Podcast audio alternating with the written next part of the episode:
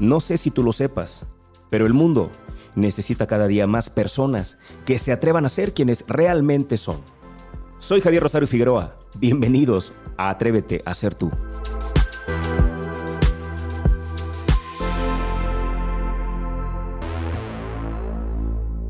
No sé si esto que te voy a platicar hoy sea una señal inequívoca de que me estoy haciendo viejo.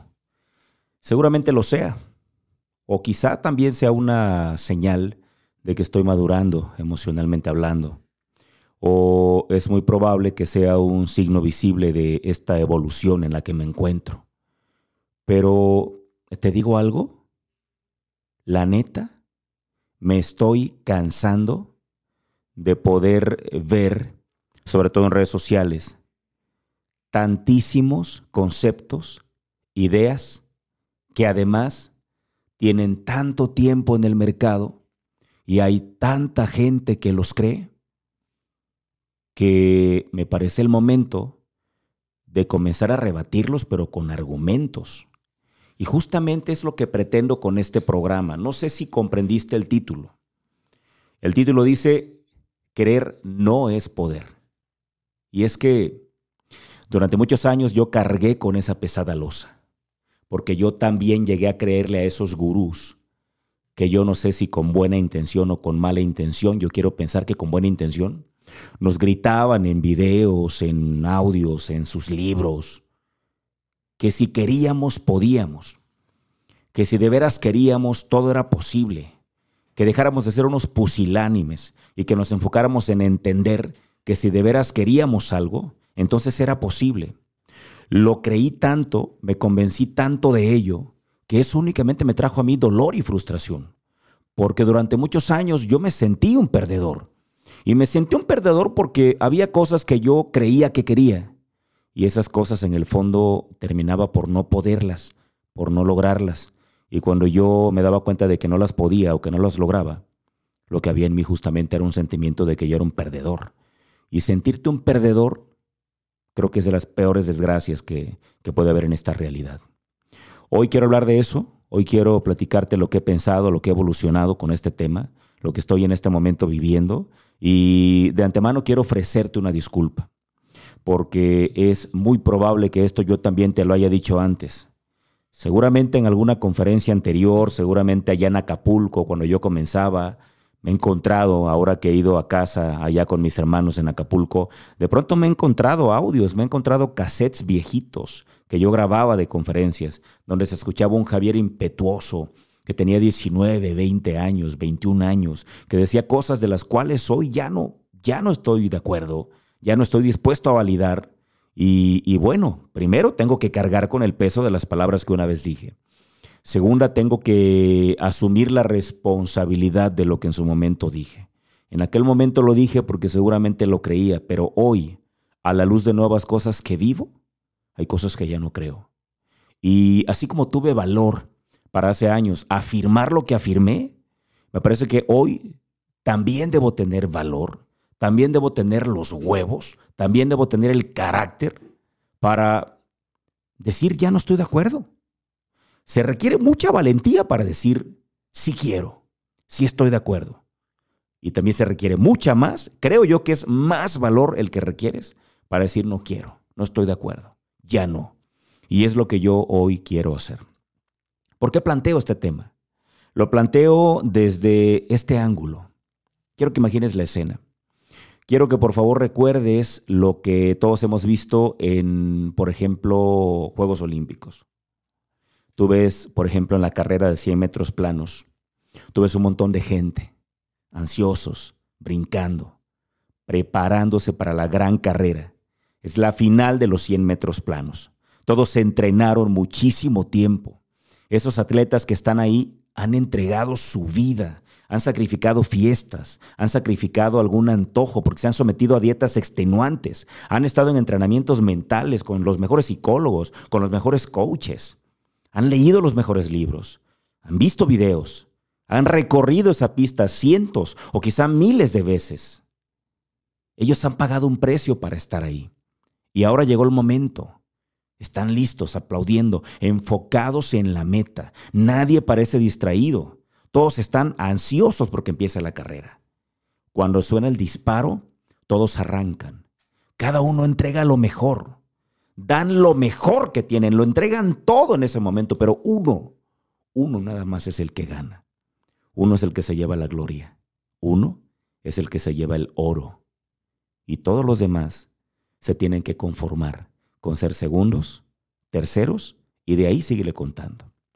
En ese momento ves a uno que festeja y de pronto ves a algunos otros que lloran. Yo te quiero hacer una pregunta sincera. ¿Tú crees que alguno de ellos no quería ganar? Digo, porque la frase dice, querer es poder. Si esta frase es cierta, entonces todos los que estaban en la línea de partida, en la línea de salida, querían, porque han dedicado su vida para ese momento, han soñado con ese momento y ahora están ahí al borde. la, medalla de oro estaba a solamente unas milésimas de segundo, ¿sabes? Porque es la diferencia. Entre el campeón y el segundo lugar hay milésimas. Y a veces entre el campeón y el último lugar también hay milésimas, cuando son carreras muy cerradas. La medalla de oro estaba a milésimas y no lo consiguieron. Por eso digo que querer no es poder, porque ninguno de ellos quería perder. Todos querían ganar. Querer no siempre es poder. Imaginemos otra escena. Ahora vamos a imaginar, digo, porque esta escena de deportistas, ya no te quiero poner más ejemplos de deportes, porque esto pasa en todos lados. Quiero que te imagines, por ejemplo, a los jugadores de fútbol, cuando está el, el equipo contrario, está de rodillas pidiéndole a Dios para lograr el triunfo. Y el equipo de enfrente también está haciendo lo mismo al mismo Dios. Los dos le están pidiendo al mismo Dios que quieren ganar. Y cuando terminan, unos terminan sonriendo y abrazados y otros terminan bañados en lágrimas. ¿Tú crees que son lágrimas falsas? ¿Tú crees que de veras ellos no querían? Ellos sí querían, pero aún, queriendo, no pudieron. Yo quiero que cuestiones esta idea y quiero que pienses en ti también. Quiero que pienses cuántas veces tú has querido algo y no has podido porque seguro tienes algunas cosas que has querido y no has podido, y que de veras te preparaste y que de veras lo intentaste. Yo quiero que un día pienses en todos aquellos chicos que tienen el sueño de ir a la universidad, que de veras tienen el sueño, que se preparan, que estudian, que, leen, que se desvelan, que se concentran, que no van a fiestas, que son buenos niños, que son buenos muchachos, que son gente de veras, híjole, ejemplares.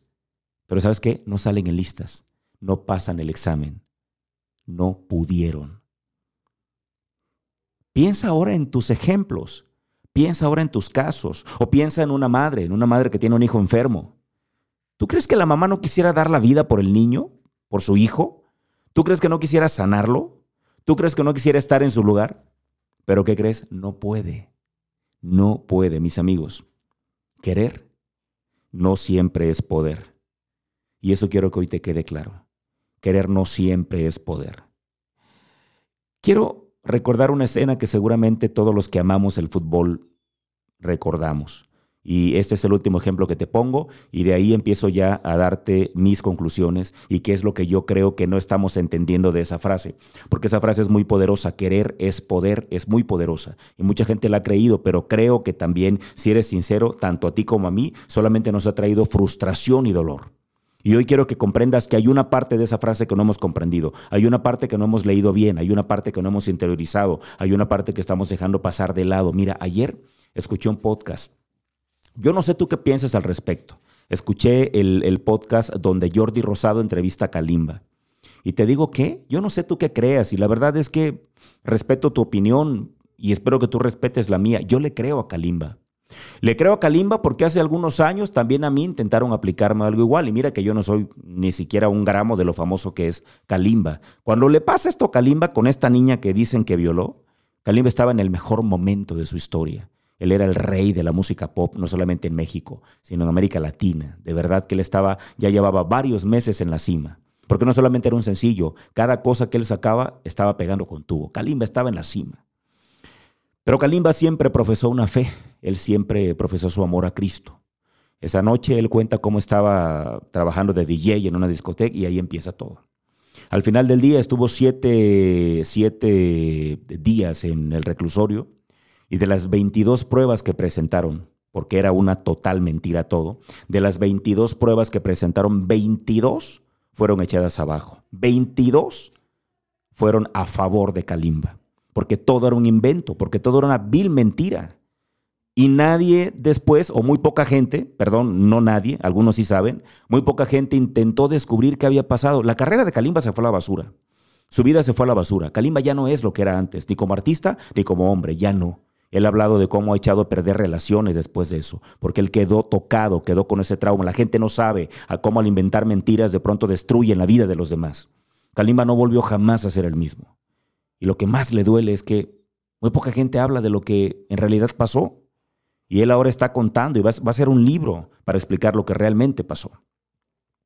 Dice que lo que más le duele es que un día él iba caminando por la plaza con su hija y que alguien le gritó con una cobardía y una desfachatez y una ignorancia, porque ni siquiera conoces la historia. ¡Qué buenos somos! ¡Qué buenos somos para juzgar y ni siquiera darnos cuenta de cuál es la realidad! Porque un idiota le gritó y le dijo, nomás no te la vayas a coger. Dice Kalimba, sentí el alma tan destrozada, sentí un dolor tan grande en mi corazón. Algún día me voy a sentar con mi hija y le voy a contar lo que pasó, porque ella lo va a saber y yo se lo tengo que contar. La gente destruye vidas sin darse cuenta. ¿Tú crees que Kalimba no hubiera querido que eso no le pasara? Él quería que eso no le pasara, pero no pudo evitarlo, porque querer no es poder. A mí me pasó también hace algunos años. Acuérdense, yo lo he contado ya en alguna conferencia. Yo daba clases en una escuela allá en Acapulco, mm, tenía 21 años.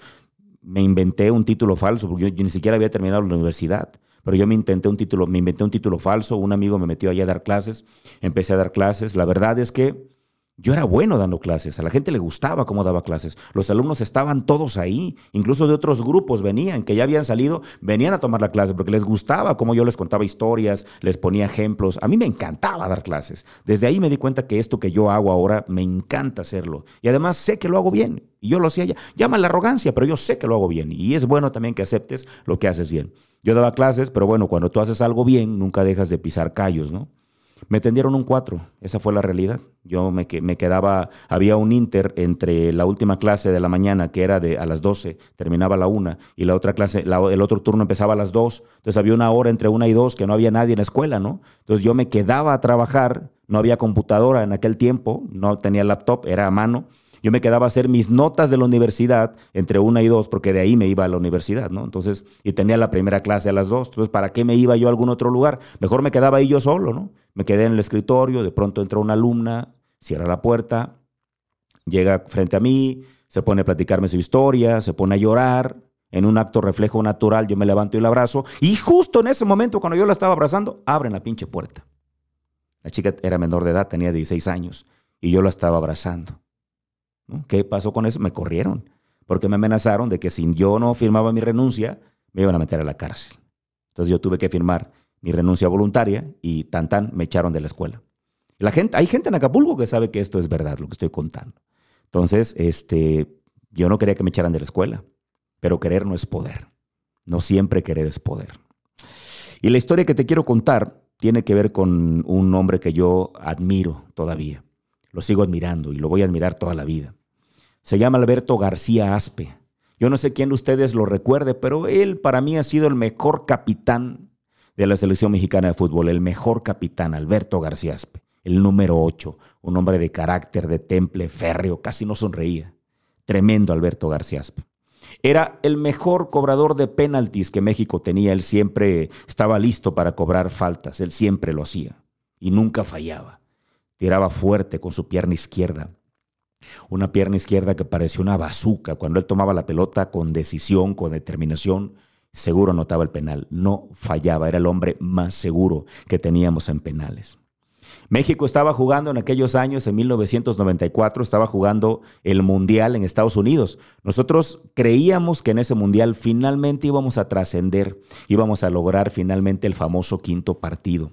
Porque además, mira, Estábamos aquí cerca, nos sentíamos fuertes, pues en Estados Unidos, el chingo de mexicanos allá apoyando, no, no olvídate, nos sentíamos, pero súper completos. Y esa selección era una selección muy buena, muy buena con Garciaspe, con Luis García, con Saguiño, Miguel Mejía Barón, Hugo Sánchez. Era, un, era realmente un equipazo. Entonces, total, bueno, ¿Qué fue lo que pasó? Que resulta que estábamos jugando eh, los octavos de final contra Bulgaria. México empezó perdiendo el partido, pero Alberto Garciaspe con un penalti lo empató y con ese 1 a 1 nos fuimos a las tandas de penaltis. Empezaron los penaltis, Jorge Campos jugó un gran torneo porque atajó, no sé si uno o dos, y tocaba el turno del Beto Garciaspe. Con ese penal nos poníamos en ventaja. Todos estábamos seguros que Beto no lo iba a fallar, por favor, Alberto Garciaspe. Incluso nos confiamos, nos relajamos, dijimos, es el capitán, él lo va a anotar. Pero para sorpresa de muchos, y para sorpresa del mismo Alberto, lo falló. El penal que no debió haber fallado y por el que hubiera cambiado cualquier otro, según él lo dijo después en una entrevista, lo falló. El penal decisivo. Alberto Garciaspe, que era un hombre puro corazón, puro carácter, pura garra, en ese momento, ese día, lo vimos roto, lo vimos quebrado, lo vimos llorando. Dime algo, y dímelo con toda sinceridad. ¿De veras crees que él no quería? Con toda su alma él quería anotar ese penalti, pero no lo pudo anotar, porque querer no siempre es poder. Quítate eso de la cabeza, porque eso solamente trae rabia, dolor y frustración. Ok, Javier, ya nos jodiste durante varios minutos con todo esto que nos cuentas. Entonces, si querer no es poder, ¿qué sí lo es? Déjame decirte que sí lo es. Porque esto, todos aquellos que han querido y que no han podido, lo han reflexionado. Y ahora sí, han podido. ¿Qué es lo que no estamos entendiendo de esta frase? ¿Qué es lo que no alcanzamos a leer cuando podemos leer la frase que dice querer no es poder. Abre tu corazón y abre tu mente, porque estos conceptos de pronto pueden ser confusos, pero te aseguro que ahí hay una gran verdad que te va a ayudar a entender esto y que te va a ayudar a dejar todo ese dolor por haber intentado algo que no pudiste y que te va a dejar también que sueltes toda esa rabia que has acumulado porque de pronto te has sentido un perdedor. Hoy quiero decirte que no eres un perdedor. Eres una persona que de pronto ha creído historias que no tenías por qué haber creído. Porque tú debes saber que nosotros hoy somos el resultado de las historias que nos han contado. Tú y yo somos producto de las historias que nos han contado. Es momento de que te arranques esas historias. Arráncate esos grilletes. No lo mereces. Hay gente bien intencionada que nos sembró estos grilletes, que nos dijeron querer es poder. Y nosotros creímos. Y entonces si no podíamos, éramos unos fracasados. Entonces si no podíamos, éramos incompetentes. Entonces si no podíamos, éramos unos losers. Tú no eres un loser. Escucha bien lo que voy a decirte. Primera cosa que he entendido de querer no es poder. Tú puedes, cuando entiendes perfectamente lo que no puedes. A ver si te quedó claro. Si querer no es poder, entonces, ¿qué es poder? Bueno, tú puedes cuando entiendes perfectamente lo que no puedes. ¿Sabes cómo se llama eso? Se llama madurez. Porque yo no lo puedo todo y tú tampoco lo puedes todo y nadie en este mundo lo puede todo. Señálame a alguien que lo pueda todo. No es cierto, no hay nadie que pueda todo.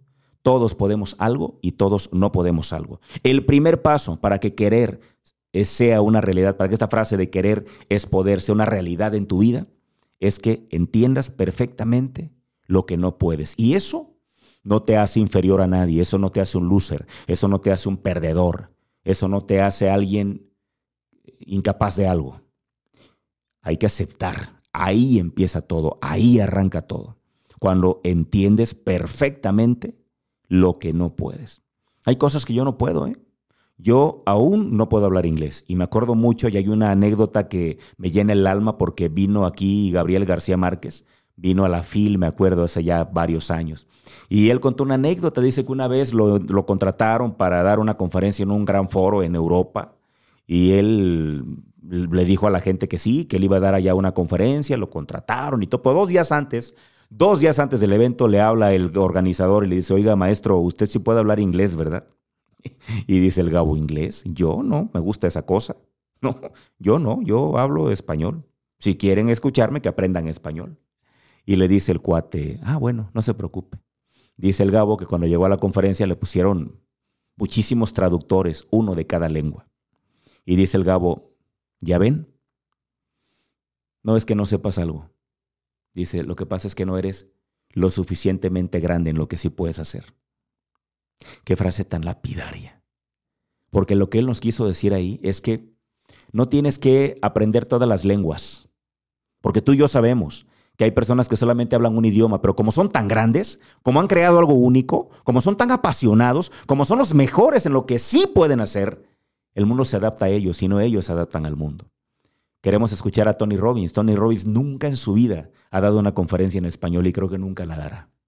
Ah, ¿quieres escucharlo? Pues te vas o con traductor o aprendes inglés. El hombre la da en inglés. ¿Por qué? Porque él en ese, en ese idioma habla. Si los demás quieren escucharlo, se adaptan. No es que no sepas inglés. Perdón, pero es que no eres lo suficientemente grande. ¿Quieres que el mundo se adapte a ti? Sé grande. ¿No quieres ser grande? Entonces tú tendrás que adaptarte a todo. La gente pondrá las reglas y tú te adaptarás. Pero cuando eres grande, tú pones las reglas y los demás se adaptan. ¿No te, ¿No te has cansado ya de bailar al son que todos te toquen? ¿Por qué no eres tú el que pone el son y que los demás bailen al son que tú pongas. Es que para eso tienes que entender lo que no puedes y dejar de pelearte con lo que no puedes y enfocarte en lo que sí puedes. Porque por estarte enfocando en lo que no puedes, ni siquiera lo que puedes lo haces bien. Y entonces, ¿sabes qué? Entonces eres un mediocre. No hay más. Esa es la frase y es el nombre que recibe esto. Segunda clave. Tú puedes cuando quieres y aceptas lo que puedes. Ah, porque hay gente que es muy buena para nadar, pero ¿sabes qué? No, no, a mí me vale madres nadar. Yo lo que quiero es jugar béisbol, ¿no? Y entonces te metes como beisbolista. ¿Te acuerdas de Michael Jordan? Creo que es el ejemplo más claro. Michael Jordan. Michael Jordan, ¿se acuerdan de Enrique Garay, este malogrado comentarista que ahora quiere ser diputado o, alcalde, no sé de qué? Pero bueno, ojalá que, que no gane para que se regrese acá porque lo necesitamos en lo que él sabe hacer mejor, que son los deportes. En fin, pero bueno, no, ¿por qué no? Pues que le vaya bien también acá, ¿no? Pues sí, no tiene nada de malo que lo intente. Bueno, total. El tema es que Michael Jordan era un dios en el básquetbol, pero un día decide renunciar, abandonar el básquet y cumplir algo que él creía que era su sueño, ¿no? Jugar béisbol. Evidentemente le fue muy mal. Luego regresó al básquetbol y volvió a brillar porque él es lo que sabe hacer. El caso de Fato, un cantautor tapatío, Fato es increíble, dio una conferencia de prensa y dice, durante muchos años yo intenté ser cantante, yo quería estar en el escenario, yo quería pararme ahí y cantar mis canciones y quería que estas fueran un éxito. Ya me había cansado de que todas mis canciones fueran éxito, pero en voz de otros. Y yo quería que fueran un éxito en mi voz. Yo quería cantar las canciones que yo paría, dice él. Pero hoy me dice, Fato, bueno, no me dijo en una conferencia, dice, pero hoy Hoy que estoy ya un poquito más viejo, un poquito más maduro, te digo que a lo mejor esto que me está pasando es un signo de vejez, pero bueno, me da igual, ¿no? El tema es que creo que son cosas que hay que entender. Dice, ahora me doy cuenta que en realidad a mí no me toca brillar en el escenario. A mí me toca parir las canciones. Y si a mí me toca parirlas, las voy a parir de la mejor manera. Acepta lo que sí puedes. Deja de pelearte con lo que sí puedes. Porque con el paso del tiempo, ni siquiera eso que puedes vas a terminar por hacer bien. Y la última, y ya con esto terminamos este episodio, yo quiero agradecer muchísimo todo el empeño que pone todo el equipo de Afirma Radio, encabezados por Gerson, para que esto llegue a tus oídos. Gracias por escucharlo, gracias por estar aquí. Yo de corazón espero que mi trabajo y el trabajo de todos mis compañeros que tienen un programa en esta, en esta emisora, te estén ayudando a hacerte un mejor profesional y sobre todo a hacerte una mejor persona, que al final es lo que buscamos. Gracias de verdad por estar escuchando Atrévete a ser tú, gracias por seguir cada programa. Si esto te ayuda, ¿sabes cómo puedes ayudarme? Si esto tú lo escuchas y te hace bien, tú me puedes ayudar compartiéndolo con más gente. No necesito que me hagas un depósito, no necesito que, bueno, ni siquiera, ni siquiera me gustaría que me contrataras para que me llevaras a tu, a tu empresa o que, o que me llevaras a darte un coaching. Me encantaría, pero ni siquiera tienes que hacer eso. ¿Sabes qué es lo único que tienes que hacer? Compartir este programa. Compártelo, con eso me ayudas. Ponlo en tus redes sociales, ponlo en tus estados, platícale a la gente que todos los viernes a las 10 de la mañana en vivo, aquí por Afirma Radio, güey que habla de netas y sobre todo de lo que vive y de lo que va evolucionando. Y que eso a ti te ha hecho bien. Y que piensas que a ella o a él también le puede hacer bien. Con eso me ayudas suficiente. También quiero pedirte que vayas a Spotify y que busques el podcast. Pon mi nombre, Javier Rosario Figueroa, y ahí te van a aparecer todos los episodios de Atrévete a ser tú que hasta hoy hemos hecho. Me despido con la última clave de querer no es poder. Y dice así, tú puedes cuando haces lo que puedes, lo mejor que puedes. Tú puedes cuando haces lo que puedes, lo mejor que puedes. Hace unos días, platicando con una amiga muy querida, que tuvimos un amigo en común con el cual trabajamos al mismo tiempo, em, ella me decía que no le gustó la forma en la que cerró la relación con esa persona. Y yo le decía, no te preocupes, él así cierra relaciones con todo mundo. Ese cuate así es, cada vez que tú te alejas, te vas o le dices que vas a cambiar algo porque ya no te agradó algo o simplemente porque evolucionaste, él lo toma personal y siempre termina molesto, ¿no? Y ella me dijo una frase muy bonita, me encantó, que sirve mucho para cerrar este momento. Dice, yo prefiero pensar que él solamente hizo lo mejor que pudo. Y con esa reflexión quiero que terminemos. Tú puedes cuando haces lo que puedes, lo mejor que puedes. Sé que suena redundante, pero también sé que tiene un gran valor y por eso no la quiero cambiar. Si querer no es poder, entonces, ¿qué sí lo es? ¿Cuándo es que sí puedes? Quédate con esta frase. Tú puedes cuando haces lo que puedes, lo mejor que puedes. Así que hazlo mejor. Y mientras tanto, yo te espero acá el próximo viernes. Hasta pronto.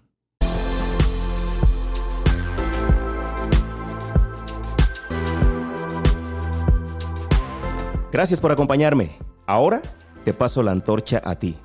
Seamos portadores de luz y una fuerza para el bien. Te espero en la próxima emisión.